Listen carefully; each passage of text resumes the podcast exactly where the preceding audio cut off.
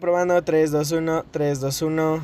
Aquí, aquí inicia un Review Express. Bienvenidos, bienvenidos a un Review Express. Ahora sí juntos, Cari. ¡Woohoo! Yay, ahora sí ya se nos hizo.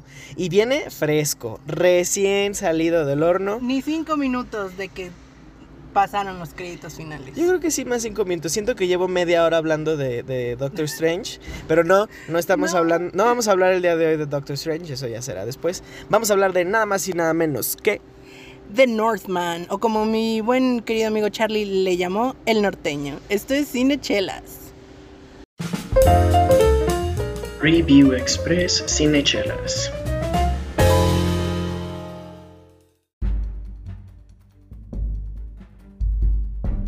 Y ya estamos de vuelta, vamos a desmenuzar esta película como el norteño desmenuza a sus enemigos, Como la machaca. como la machaca. Y bueno, primero hay que hablar de qué trata, ¿no? Esta película. Este eh, cuenta la historia de pues Mufasa. Simba que pues le matan a su Mufasa. que es Scar, ¿no? Le mata a su papá y, pues él busca venganza. Es un uni- universo paralelo donde este Simba no es un león africano, es un este ¿Un lobo? un metafóricamente un lobo, ¿no? Sí, Este sí, sí, lo es. es un vikingo, este es un ingle- un Englishman muy muy muy muy antiguo Muy y, antiguo. y que se dedica prácticamente pues a a la venganza. A mí yo la percibí toda la película como si fuera una especie de literatura clásica nórdica, Sí, algo así. Sí, sí, porque precisamente, y este es un dato cultural muy rápido, como para que si tú ya la viste o la quieres ver, querido amigo cinechelero, no te sorprenda. Digo, yo la estaba viendo y no me sorprendía. A lo mejor, Charlie, tú sí estabas así como, hey, este es un remake del, del cuento clásico de la de Disney y de la de. Pues es que se supone que el, Rey León está basado en Hamlet Hamlet es que es una obra de Shakespeare. Y Shakespeare se inspiró en la leyenda del hombre del norte para escribir Hamlet. No mames. Entonces, este, digamos que esta es la historia original. La pues, Este es el original. Simba original. No, Para no. quien tenga ahí el dato. Mi este, corazón está roto, despedazado. No, Se lo van a comer mis enemigos. Como en, Como en el Northman. sin, sin querer spoilear mucho. Pero sí, en realidad, ah, esta es una leyenda muy, muy antigua del folclore. ah, Nórdico, de- nórdico, ajá. de, de- de esa parte del planeta.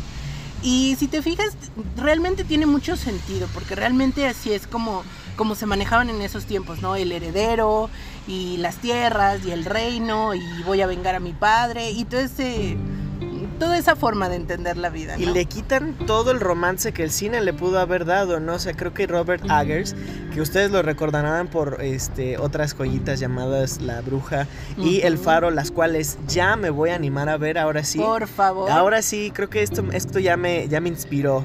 No, este, claro, si no son tan gráficas como esta.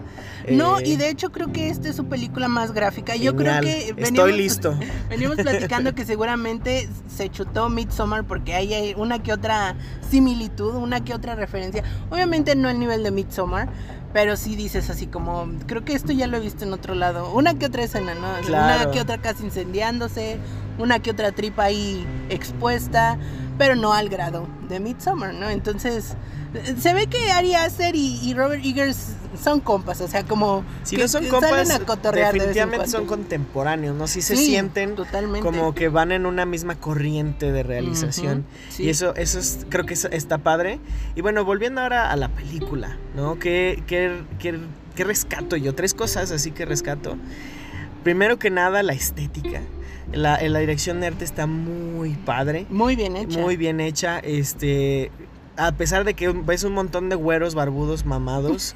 Sabes quién es este Sí, el norteño, ajá, sabes quién es el principal, sabes quién es el rey, sabes quién, o sea, realmente está bastante bien eh, este jugado para eso.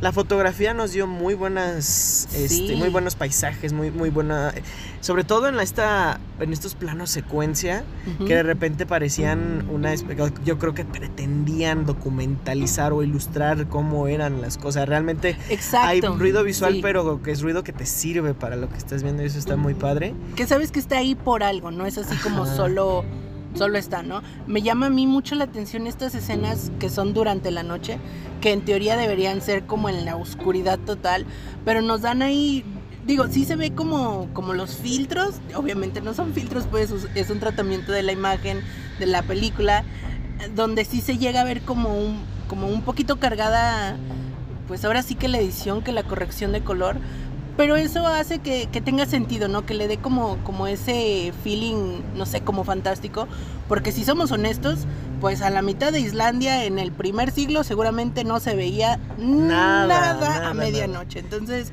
es entendible tener este tipo de como de cositas, ¿no? Presentes. Y eh, personalmente me agradó bastante porque realmente te mete como en el feeling de, de, la escena, como decir, es que imagínate que nada más estás escuchando que te están persiguiendo y, y al primero que haya que sacarle la espada se la sacas, ¿no? O sea, es, eso a mí me gustó mucho porque también habla del buen entendimiento que tenía el director sobre cómo se vivía en esa época y cómo cómo, cómo era el frío en la noche, cómo era acercarte a la fogata y tener el confort de una fogata, cómo era literalmente tener que traer una espada en la mano, tener que lidiar con no poder ver porque había humo de una fogata. O sea, todas esas cosas, todos esos detalles hacen que la historia se sienta creíble y que se siente y que tú te sientas realmente en el lugar y que no se vea como una producción para una serie de televisión, ¿me explico? Definitivamente. Sí, o sea, sí es, sí es algo más allá de lo que yo esperaba con ese lado. Sí. Este, una, una tercera cosa que rescato es el elenco. este, creo que. digo, es un guion complicado, ¿no? O sea, son líneas muy difíciles. Bueno, yo las, yo, digo, es que se siente como una obra de teatro, este, clásica, pero, clásica, inglés clásico. pero visto con los ojos de un, de un cineasta de esta época. Y este y, realmente creo que el, elenco lo hace muy bien. Y bueno, ¿quiénes están en el elenco? Está Alexander Skarsgård, que es este. La neta es un pinche papucho güero, ¿no? O sea, y aquí lo ves, y si no te enamoras, no sé qué estás haciendo. Sale Anya Taylor Joy. Me la pasé todo el tiempo diciendo. no, es Taylor Swift, es Taylor Joy. Ella, que bueno, ustedes la recordarán por Gambito de Dama y otras cosas. Aquí lo hace. Y que también es favorita de Robert Eggers. Ella sale. Ah, sale en The Witch, claro, ella es la, la protagonista. Este, vemos a, bueno, muy brevemente a, Ethan Hawke que se avienta... a este, Mufasa. ajá, el pobre Mufasa. Ya, ya, ya saben qué le va a pasar, ¿no? O sea, se, se, sabe. Sale Nicole Kidman haciendo un personaje muy interesante. Que me sorprende. A mí, ¿eh? creo que ese es un plot twist que yo no esperaba. Que no vamos a sí. spoilerarlo aquí para que sí vayan a verla. Pero atenta, atentos, con su personaje. Aguas porque algo, algo hay. Algo hay ahí, ajá. Pero, y bueno, este también hay muchos otros actores cuyos nombres no William Dafoe. Ah, bueno, William Dafoe, que también hace su aparición cameica, yo diría, porque este, digo, también es breve. Y bueno, lo que yo estaba, o, lo que a mí me trajo arrastrando esta película, o, una de las razones por las cuales quise verles, porque es el regreso de Bjork al cine. A la pantalla grande, claro. Este, digo, ustedes no están para saberlo ni yo para contarlo, pero ella después de haber eh, protagonizado Dancer in the Dark, dijo, no más, no lo vuelvo a hacer, que es una muy buena película.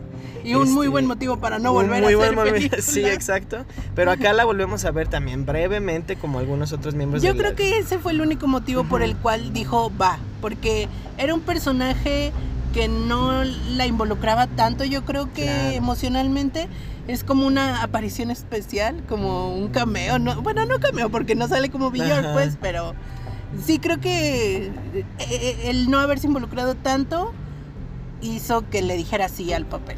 Exacto. Y la verdad es que en ella, o bueno, en su personaje creo que es una pieza que yo agarro, así, así como si me dijeran, ¿qué pieza te llevas, no? De, de esta, de esta película, yo es el, personaje de, de, Bjork, ¿no? Porque está, o sea, los, los accesorios de su vestuario, el maquillaje, está, está muy padre, o sea, no es, es, creo que es de las escenas que donde empecé a, hacer, hacer como a sentir con mi cabeza, a decir, ok, esto está bien, esto va muy bien.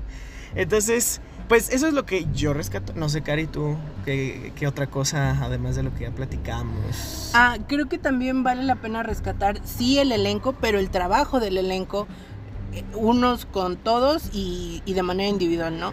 Alexander Skarsgård yo creo que lo hace muy bien, se me avienta un muy buen personaje, es un personaje muy agotador. O sea, porque tiene que estar enojado y gritando, yo creo que tres cuartas partes de la película. Y con la espada y luchando, digo, obviamente sabemos que, que hay dobles de acción, etcétera.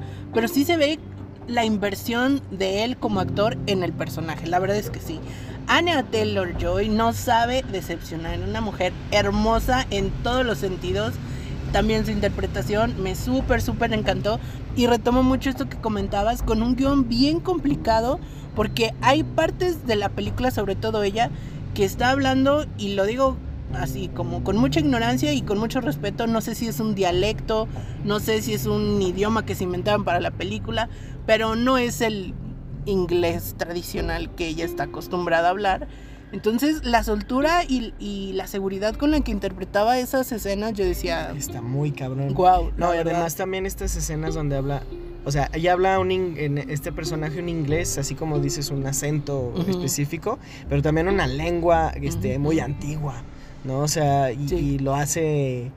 Lo hace muy padre. también te da miedo. Yo no creo que sea como su mejor, ¿no? O sea yo aquí creo que fue así como de, ah, ok, vamos De acompañamiento. Ajá, o sea, eh, sabemos que, o yo diría que tiene capacidad de más, pues. Sí. Pero, este, pero sí, definitivamente muy, muy, muy, muy padre. O sea, vale la, vale la pena por eso y, muchas cosas más.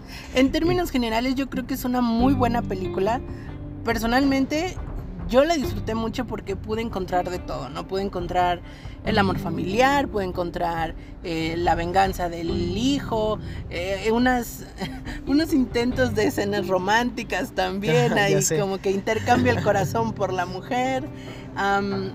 E, eso se me hizo muy padre, o sea que a pesar de que sí tiene un género como bien marcado o, como, como una línea que sabes que es una película de acción, podríamos decir tiene un poco de todo y hace que tenga, o sea, y, eso me gusta porque no es así como, bueno, vamos a tener balazos y es lo único que va a haber y no hay cabida al romance, no hay cabida a ninguna otra cosa. y aquí no. personaje, o sea, y, y, creo que es muy evidente su inspiración que viene de historias muy antiguas de los seres humanos que pues ellos no tenían géneros en ese tiempo, ¿no? Hablaban de un hombre que iba en busca de la venganza de su padre, pero a medio camino se, se enamora y en medio camino se encuentra con una traición. O sea, como la vida, ¿no? Un poco de todo. Eh, sí, es verdad.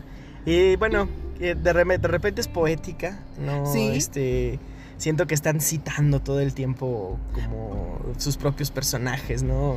Está, eso está interesante. Pues. pues fíjate que eso yo se lo atribuyo directamente al director, porque fíjate que esa es otra cosa que me gustó mucho de esta película que se nota la mano del director, su estilo, su esencia y, su, pues ahora sí que su dirección, ¿no? O sea, realmente puedes decir, esta película sí, te la compro que la dirigió Robert Eggers, porque tiene todo lo suyo, tiene sus, sus tomas, sus encuadres muy característicos, así como los tiene Ari Aster, así como los tiene, me recordó mucho porque vemos muchas escenas donde está el personaje principal a mitad de la mm, pantalla, viendo directamente casi al espectador.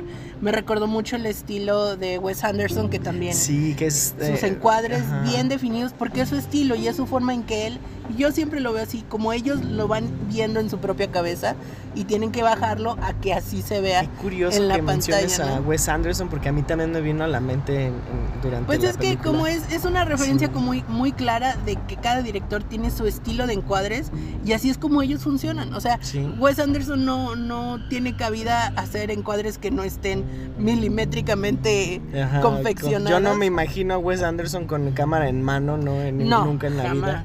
se mueve yo creo, él, ¿no? De ansiedad. Esa cosa está chueca, ¿no? Algo así. Sí, no, totalmente. Y yo creo que cada director con sus encuadres como predilectos, ¿no? Yo, yo noté mucho en esta película un encuadre en donde vemos el perfil del personaje, del pájaro, del barco, lo que sea, y luego vemos un paneo hacia la derecha, en donde ya nos revelan como todo el escenario. Es un, un movimiento para quien nos escuche y a lo mejor diga paneo, ¿qué es eso? Pues un movimiento de la cámara en donde vemos lo que está de frente y luego va girando lentamente hacia la es como si tú voltearas del frente y luego solo giraras tu cabeza hacia un lado. Ajá. Es, eso podría llegar Ese movimiento es el paneo. Eso es un paneo. Así este, Y bueno, ¿qué, qué más decir, no? Vayan a verla al cine. Por favor. Este, ahorita que ya, ya están bajando, ya están normalizando las cosas eh, un poquito más. Las medidas ya están siendo un poco más locas, pero ustedes cuídense, por favor. Vayan al cine, está poniéndose muy chido. Nosotros vinimos aquí a estrenar eh, un nuevo cine, Sala. una nueva sala, ¿no? Aquí a, este, en Guadalajara, en la Plaza La Perla, Distrito La Perla, creo que se Distrito llama. Comercial La Perla. Pero, este. Pero de bueno, lujazo la sala, la Sí, verdad. no. Súper lujo. eh, nos encontramos con estas. Digo, no, no, no, no nos quedamos en una de esas, pero a mí sí se me antojaría ir yo solo, así comprar dos asientos para estar en estas, estos asientos lounge que son literalmente una cama. Una cama en el cine. entonces imagínate, llevarle unas almohadas, este, una cobija. No, no vas a dormir, Charlie.